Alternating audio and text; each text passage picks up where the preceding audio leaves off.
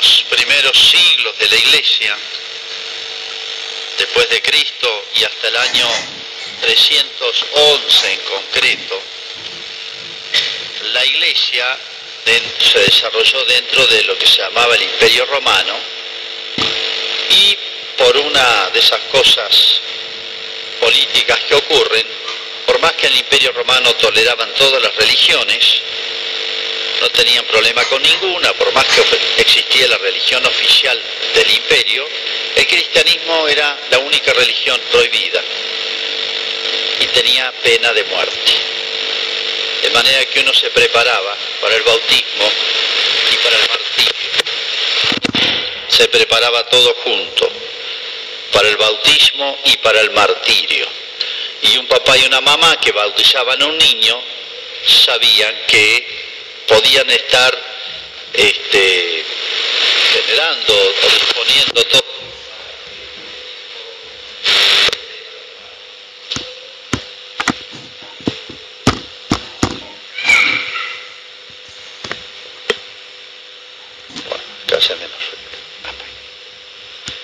Bien, en esas condiciones la iglesia se, paradojalmente, se desarrolló y nunca creció con más fuerza que en esos siglos.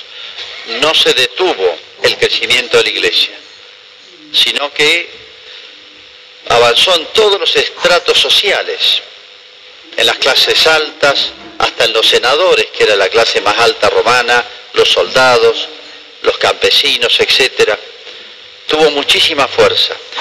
Y es curioso ver en, en los cementerios, en los cementerios, de toda esa época, que siempre es costumbre, en esa época era mucha, eh, no solamente sepultar, sino poner el nombre, alguna circunstancia de su vida, su muerte, la edad, algún recuerdo de los familiares, sino que ponían grabados, figuras, pinturas muy básicas, muy elementales. Y en las tumbas de los cristianos de esos años, la figura que más aparece es la del buen pastor. La figura que más aparece es la del buen pastor. Como diciendo, fíjense, en esos tiempos donde había la máxima inseguridad para un cristiano, la máxima inseguridad, porque eh, nadie dejaba de tener familiares que lo hubiesen muerto y de las peores maneras. ¿eh? O lo echaban a los leones para las diversiones, ustedes saben cómo eran en esa época las diversiones, imagínense lo que era eso, ver un familiar ahí echado a las fieras, o lo mandaban a trabajar a las canteras hasta morir, eran terribles, o a remar, pero los ataban a los barcos, a los remeros, y se hundían con el barco, de manera que las posibilidades que le quedaban si vivía, si no lo ejecutaban, eran terribles. Bien, Fíjense que a pesar de todo que podrían haberse quejado de Dios, como si somos cristianos, ¿dónde está el buen pastor? Sin embargo, con más fuerza se aferraron a eso. Cristo es el buen pastor. O sea, pase lo que me pase en mi vida, yo me siento seguro, como decía el Evangelio. ¿eh? Uno a este hecho sorprendente y ahí, ahí nació la iglesia, esa es nuestra cuna, los orígenes, por eso hay que mirar mucho allí. Uno a eso, eh, algo que me dijo una persona el día, días después que lo eligieron al nuevo Papa, al Papa Francisco, aquí en la plaza, ahí enfrente. Una persona medio desafiante me dijo, al ver los primeros gestos del Papa Francisco, diciendo, me dijo esto, ahora con este Papa voy a volver a la iglesia, y no con el nazi alemán que teníamos antes. Fíjese qué contraste, qué tiene que ver ambas cosas. Esa persona no creo que vuelva a la iglesia, no sé por qué se fue, no sé qué significó para él volver, pero si volvía así, no volvía. ¿Qué es lo que quiso Cristo al fundar la iglesia? ¿Qué es lo que hizo Cristo? La iglesia es una sociedad, una institución única, no hay ninguna otra igual a la iglesia. Pues la iglesia no es una sociedad puramente espiritual, compuesta de, de ángeles. No, está compuesta de seres humanos. Nosotros somos parte de la iglesia. No es puramente humana, como decir, vamos a fundar una mutual, vamos a hacer un club. un club de padres, un club de familias. No es eso, no es el Rotary Club, no es un partido político, no es un país. ¿Qué es? Nada de esto. La iglesia es una institución humana y divina. Es rara, es única, humana, en el sentido que, bueno, el jefe supremo es un ser humano. Los obispos, los sacerdotes, los bautizados somos miembros de la iglesia. Somos parte de la iglesia, sí. Y divina porque Jesús dijo, yo estaré con vosotros hasta el fin del mundo. O sea, Cristo no solamente dio buenas ideas, Cristo no solamente dice, voy a fundar esto, acá tienen un buen reglamento. No, no hizo eso. Él lo funda y él se queda como escondido, como presente en la iglesia. Lo más valioso que tiene la iglesia es la presencia de Cristo. Si la misa vale, es porque está Cristo presente. Yo soy un instrumento para poder realizarla, se puede decir. Soy un instrumento. Como el agua del bautismo es un instrumento que se encuentra en todos lados del mundo, pero el que bautiza es Jesucristo, no es agua, no es un agua mágica, no es que tenga poderes especiales, ondas, las palabras del sacerdote. No, uno es un instrumento, como un teléfono, un instrumento para comunicar a dos personas. Es un instrumento. Podrá ser mejor o peor. Eso es lo que quiso Cristo en su iglesia. La fundó, se quedó él y puso una cantidad de instrumentos para que hicieran de contacto con él. Pero acá el que guía la iglesia encima del Papa es Jesucristo, encima de los obispos, de los sacerdotes Jesús. Por eso hay que aprender a ver más allá de las apariencias, encontrar verdaderamente a Cristo en la iglesia, encontrar a Cristo dentro de la iglesia. No hay que buscarlo en otro lado. Algunos piensan que porque ven defectos humanos en la iglesia, porque ven algún defecto, sé, en el Papa, en el sacerdote, en el papá o la mamá que le enseñaron catecismo y se enojaron con el papá y la mamá que lo hacían ir a misa y nunca más se rebelaron. Nunca se unieron a Cristo. El plan de Dios entonces es que a través de instrumentos humanos ahí encontremos al buen pastor y siempre lo vamos a encontrar. La misa la celebra Jesucristo. Esté acá el Papa, esté San Pedro celebrando o esté Judas celebrando. Es lo mismo, es lo mismo de Jesucristo. Pero tiene que aprender a ver a Cristo detrás de los signos.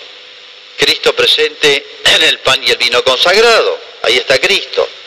En todos los gestos del sacerdote, en todos los símbolos, en las palabras, en los gestos y hasta en los símbolos más secundarios, digamos, desde el mantel blanco, el altar, el templo, las velas, todo tiene un simbolismo, el sirio pascual, ustedes los conocen.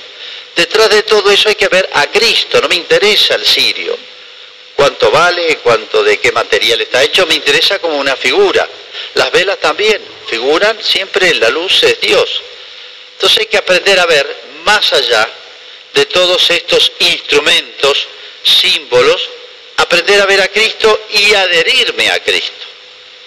Esa persona que decía que yo me acerco porque este Papa me gustó el gesto que hizo y no me gustó el anterior, que no tiene nada que ver, nunca fue nazi, es alemán, pero no tiene nada que ver. Bueno, no sé qué problema tendría en su vida. Ciertamente esa persona tendría muchos problemas en su vida y después los, transfiere a otros. Pero si yo adhiero al Papa o voy a la misa porque me cae bien, me cae simpático. No me estoy adhiriendo a Cristo, les aviso. Se han equivocado y se van a defraudar. Absolutamente. Yo adhiero al Papa no porque me caiga simpático, porque sea inteligente, que sea argentino, alemán, ruso. La verdad que no me interesa. me interesa que es el vicario de Cristo. Y nada más. Y la misa también. La misa no es una terapia de salud. La misa no es un espectáculo divertido. El que va a misa por eso, miren, les, recomiendo que no vayan, ¿eh? que no vengan, si es eso. Si buscan a Cristo, vengan. Si buscan otra cosa, no vengan, pues se van a defraudar, se van a decepcionar y después le van a echar la culpa no sé a quién, al cura, al papa, a la iglesia, y se van a alejar. Esas personas que vienen y van tan fácilmente a la iglesia, en realidad nunca, si se van, es porque nunca vinieron bien. ¿eh? Buscaron otra cosa y se defraudaron. Y es así. Fíjense las frases de Cristo. Yo soy el buen pastor. Dice, el que yo conozco a mis ovejas y ellas me conocen a mí, escuchan mi voz. Ustedes no tienen que escucharme a mí. Yo podré hablar mejor, peor, regular. Ustedes quédense todo lo que yo diga que diría Jesucristo. Si yo hablo macanas acá, no me hagan caso. San Pablo decía, imítenme en tanto cuanto yo imito a Cristo, pero no me imiten a mí porque soy Pablo. Imítenme a mí en tanto cuanto yo soy imitador de Cristo. Por eso el sacerdote, el obispo, el papa, somos intermediarios, como es el papá y la mamá, cuando le enseñan a rezar a un hijo. Les podrá caer bien el papá y la mamá, en la adolescencia a lo mejor se pelean y después se, distancian del, hasta de los padres, pero no se tienen que distanciar de Cristo, por más que se peleen con los papás. Somos mediadores, somos instrumentos. Yo soy el buen pastor. Por eso, el que escucha, el que es, el que tiene fe, o sea, con las que son mis ovejas, dice Cristo, escuchan mi voz no la de Francisco, la de Cristo a través de Francisco, no la del padre Ramiro, el padre Jorge, el padre Gabriel, el que sea, sino la voz de Cristo a través del sacerdote, que leemos el Evangelio, tratamos de explicarlo, enseñamos catecismo, en fin, atendemos un, un enfermo, vean a Cristo que atendió al enfermo, que leyó, que celebró la misa. Y ahí sí van a entender la iglesia. Y ahí sí nunca se van a defraudar. Y vuelvo al ejemplo que ponía al principio. Fíjense, el buen pastor les había hecho todas esas promesas, marcharán seguros, los llevaré a buenos pastos, nadie las arrebatará a mi mano, y resulta que, que la mitad lo mataban. ¿En qué quedamos? ¿Dónde está la protección del buen pastor? Nadie las arrebatará, arrebatará de mi mano porque me las dio mi padre, como diciendo, Dios, cuando Jesús habla de mi Padre, está hablando de Dios, como diciendo, mire, nadie está más arriba que Dios, ni el emperador, ni todos los poderes.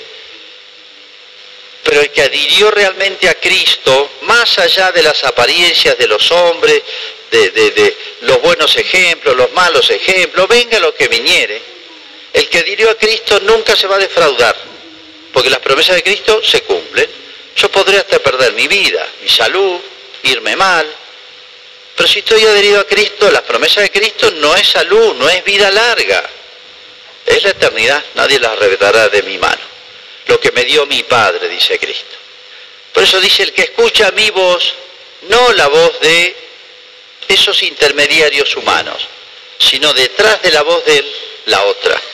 Yo no escucho al teléfono, yo escucho a la persona que habla a través del teléfono.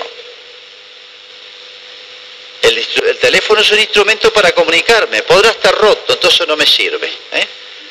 Ojalá ustedes estuvieran acá, estuvieran acá siempre sacerdotes santos ejemplares, ojalá estuvieran acá celebrando misa San Francisco de Asís, pero es lo que hay.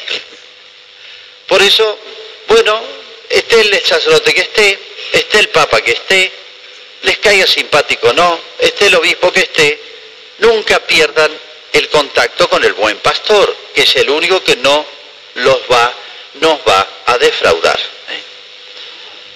Yo decía que esa persona, volviendo al segundo ejemplo, decía, ahora voy a volver a la iglesia porque el otro no entendió la iglesia.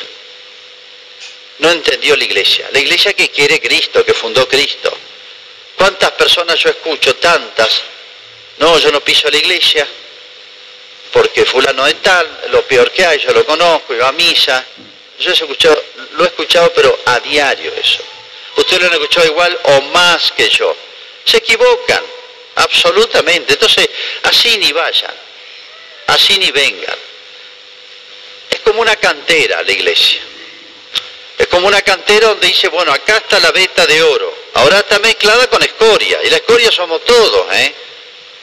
saquemos a la Virgen, saquemos a San José, saquemos dos o tres, y todos los demás somos mezcla de bueno y malo. Podemos dar buenos ejemplos, buena imagen. Ojalá todos Yo me echo la culpa en primer lugar porque estamos más expuestos los curas. El Papa también, los obispos y los curas estamos muy expuestos. Pero ojo que vale para todos. Ustedes pueden acercar o alejar la gente. Fulano tal va a misa y bueno, yo le conozco la vida, es un desastre, entonces es un hipócrita, yo no voy. Se, equivoca en su argumento. Se equivoca, pero punta a punta. Pero alguna responsabilidad tenemos en eso, sí. Toda, no la culpa principal la tiene él. Pero ojalá todos los cristianos fuéramos intachables. Aún así tendrían razones para no acercarse. Miren, ¿qué razones podían dar contra Jesucristo? ¿Qué argumentos? ¿De qué podían acusarlo a Jesús de mal ejemplo? Y sin embargo, fue el gran argumento que dieron para matarlo. No solamente lo rechazaron, lo condenaron a muerte. Y díganme si Jesús tenía algo que podían acusarlo. ¿De qué acusarlo? De manera que, bueno, lo que pasó con Cristo también sigue pasando con la iglesia. ¿eh? Entonces, que nos quede esta enseñanza. Nunca nos va a defraudar Cristo si nos unimos realmente a Él. Nunca nos va a defraudar.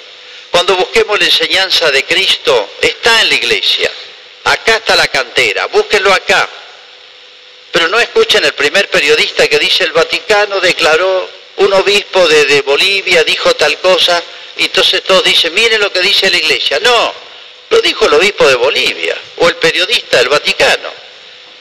Yo para averiguar qué es la enseñanza de Cristo en su iglesia, no tengo que escuchar el último comentario que me hizo el último periodista de una frase que dijo un cardenal en Roma. Eso no tiene nada que ver. ¿Dónde hay que buscar la doctrina de Cristo? Es lo que se llama la doctrina de la Iglesia. Lo que enseña la Iglesia con su autoridad y que ha enseñado siempre y tiene documentos especiales donde está. Esto no es un reportaje de un periodista en la calle, eso no es la opinión de la Iglesia. De manera que cuando yo quiero escuchar al buen pastor, tengo que saber buscar como un buen minero sabe buscar la veta de oro en medio de la escoria y separarla. No me mezcle una cosa con la otra. Ciertamente no la va a hacer si es un buen ingeniero o un buen empresario. Entonces, yo quiero encontrar la doctrina de la iglesia en cualquier tema. Ahora se ha planteado todo este tema de la familia, el matrimonio, que si el matrimonio homosexual, que si no. Miren, ya la iglesia lo enseñó, esto no depende del último papa, no depende de un sínodo, ya está. La iglesia o Cristo a través de su iglesia ha ido enseñando en sus documentos. Hay que saber dónde buscar, en la Sagrada Escritura y en algunos documentos de la iglesia, los que tienen una fuerza especial. Se llama el magisterio de la iglesia. Entonces ahí, y van a encontrar toda una misma línea, coherente. Entonces acá no esperen novedades, grandes cambios, de un papa a otro papa, este papa contradice el anterior. No, eso es cuestión de, los medios, eso es cuestión de los ignorantes que hablan de cosas que no entienden y nos embrollan, nos confunden. La iglesia tiene una sola doctrina, es la de Cristo. Nadie puede ni agregar ni quitar nada. El cielo y la tierra pasarán, pero mis palabras no pasarán. Tú tienes palabras de vida eterna, le dijo San Pedro. Entonces, cualquier tema que la iglesia quiera investigar, bueno, va a las fuentes, va a la cantera, distingue, acá está. Es un tema un poquito más largo esto, explicarlo, dónde encontrar genuinamente la doctrina de Cristo y no opiniones de uno, otro u otro cristiano, aunque sea obispo o papa, repito. ¿eh? Un papa un obispo pueden macanear, como puedo macanear yo. Pero si a mí me contrasta lo que enseño con lo que enseñó la iglesia desde siempre, yo quedo descartado si macaneo. Yo no voy a cambiar la iglesia de Cristo. Si yo quiero buscar a Cristo, los siete sacramentos ahí está. Celebre quien celebre, bautice quien bautice, confiese quien confiese. Yo voy a buscar al buen pastor. Y ahí está Cristo. Y ahí está siempre. Podríamos leer el texto. El que escucha mi voz, o sea, no a este o aquel porque me cae bien o porque dice lo que a mí me gusta, sino el que escucha mi voz, está hablando Cristo, no estoy hablando yo. El que escucha mi voz, mis ovejas, esa es mi oveja. Ellas me siguen. ¿A quién? A mí. No a este papa o al otro. A mí, detrás de este papa o detrás de estos miembros de la iglesia. Y entonces sí, yo las cuidaré, nadie las arrebatará de mi mano y yo les daré la vida eterna porque mi Padre es el que lo protege. ¿eh? Porque Dios está encima de todo. Bueno, este día se dedica a, a reflexionar sobre estos temas, tantos aspectos de la vida de Cristo y tantos aspectos de la iglesia que bueno, la tenemos que ir conociendo de a poco. Es misteriosa la iglesia en el sentido de que encierra cosas tan grandes que a veces tenemos que darle muchas vueltas para terminar de entenderla. Y aprender a vivir dentro de la iglesia. Y aprender a sentirnos seguros dentro de la iglesia. Y a nunca defraudarnos de la iglesia. Recuerdo un viejo sacerdote, no sacerdote, no, hermano marista, que de alguna manera le debo mucho yo, lo conocí ya de viejito y daba muchas charlas a los jóvenes muy bien. Me decía esto, si yo un día me levanto y me dicen que el Papa se, se casó con una monja, no, pasó nada, a mí no me afecta para nada. Imagínense el lío que se armaría, título en primera página, programas de opinión, horas y horas en la televisión, todo el mundo opinaría, escándalo por todos lados, de todo. No, no pasó nada. No pasa nada, en la iglesia no pasa nada si pasara eso. O lo que ustedes quieran, no pasó nada. O sea, la iglesia de Cristo, porque es Cristo, no pasa nada, Él es garantía total. Como decía San Pablo, yo sé en quién me he confiado. Yo sé en quién me he confiado, como diciendo, no me va a defraudar nunca jamás. Se dedica a la iglesia a rezar este día por las vocaciones, porque, bueno, las cosas las quiso así. Dios hizo todo, Cristo hizo todo, está bien. Se quedó, está bien, pero necesita de nosotros.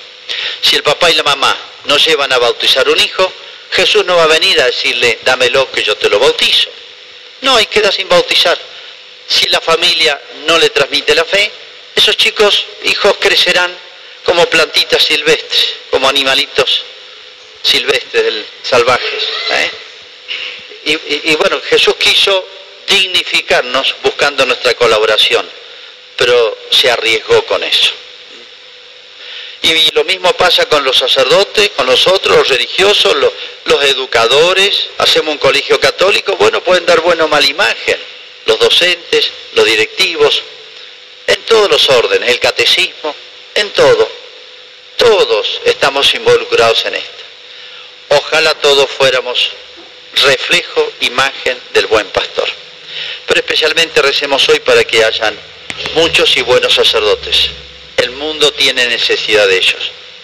Ha bajado en el mundo el porcentaje alarmantemente de proporción de sacerdotes a fieles. En Malargüe se quejan que padre prometió visitarme y hace seis meses no vino. El promedio en la Argentina sería que Malargüe tendría un sacerdote. Somos siete. El promedio nacional es que, eh, si, acá hubiera el promedio que hay en el país, debería haber un sacerdote. Apenas tendría tiempo de celebrar misa, bautizar y atender a algún enfermo y gracias. Pero ¿de dónde salen los sacerdotes? No se quejen. Yo pregunto a ustedes, en la familia de ustedes, ¿cuántos sacerdotes hay? En la familia de ustedes, ¿cuántos consagrados hay religiosas? Entonces, es para preocuparse.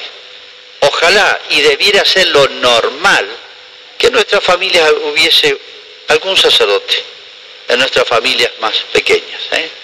Y si no, algo pasó, algo pasa, algo faltó, algo no se dio. ¿eh?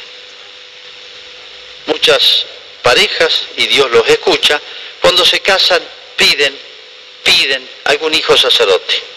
Y ciertamente si los piden Dios se los manda. Pero para algunos es como un castigo tener en la familia un sacerdote.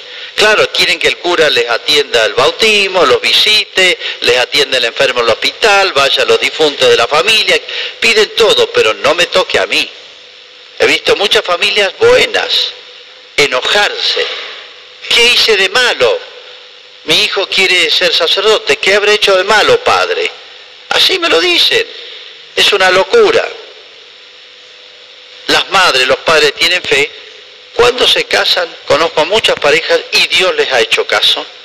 Piden tener algún hijo sacerdote. Y lo siguen pidiendo. Y repito, Dios se los manda. Rogad al dueño de la mies, es otra comparación, antes la del pastor, ahora es la del la agricultor que mande trabajadores para la mies, porque es mucho el trabajo y son pocos los obreros. El mundo se muere si desaparece esta mediación que, bueno, es necesaria, la de los sacerdotes, como es necesaria la de las familias, buenos padres, buenas madres. De todo necesita la sociedad, pero el sacerdote de una manera especial, porque es el que mantiene vivo el vínculo con. Esta es nuestra intención para esta misa. Y bueno, vamos ahora a hacer nuestra profesión de fe, para hacer especialmente afirmar nuestra fe en Cristo, el buen pastor que nunca nos defrauda. Creo en un solo